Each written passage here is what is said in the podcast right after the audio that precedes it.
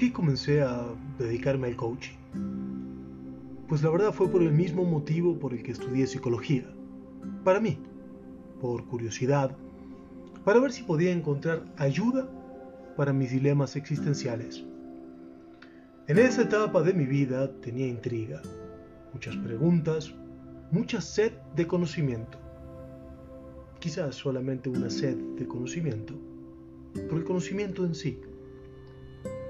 Luego de transitar unas dos décadas de aciertos, errores, risas y llantos, también de problemas sin aparente salida y algunos centenares de libros leídos, así como también de haber vivido en más de tres continentes y haberme relacionado con personas de distintos círculos sociales, de diferentes religiones, con distintas experiencias y vivencias, comencé a sentirme aún más intrigado en hallar una forma de poder ayudarme a mí mismo a ayudar a los demás.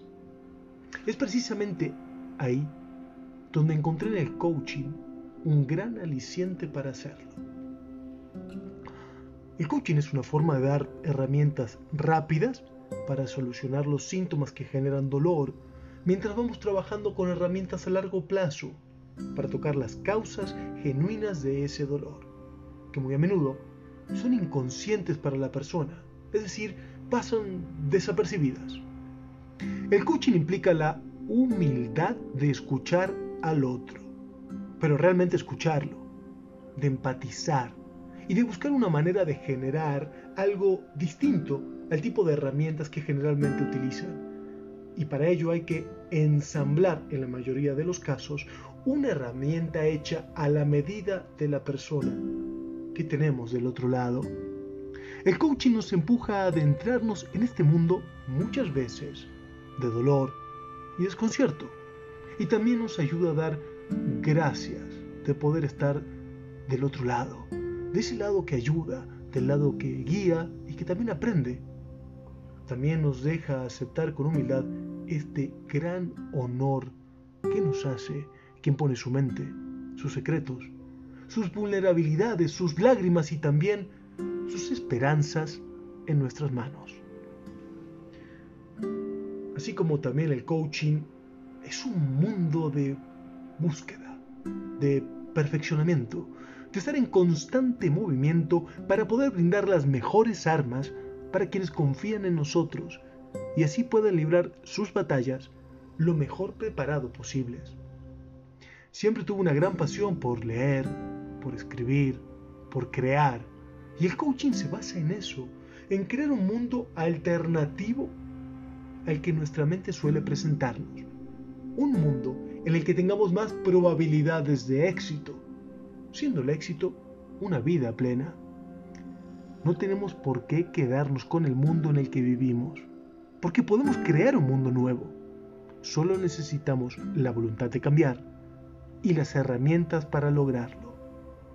Esa búsqueda continua de mejora, esa búsqueda de transformarnos en una mejor versión de nosotros, una búsqueda de herramientas de aptitudes, de ideas, de algo nuevo.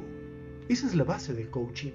El cuestionarnos continuamente lo que hacemos y buscar una forma de hacerlo mejor. A veces estamos tan metidos en nuestros problemas y tan ocupados con todo lo urgente que se suscita en nuestra vida que no nos damos el tiempo de reflexionar. De reflexionar si precisamente todo esto que hacemos nos lleva hacia el lugar que queremos o si ese lugar que soñábamos y hacia el cual nos dirigimos sigue siendo la meta que queremos ahora. Esta visión más objetiva, esta visión más calma de nuestra propia vida, nos ayuda a que nuestra propia luz interior halle la manera de volver a iluminar nuestra vida.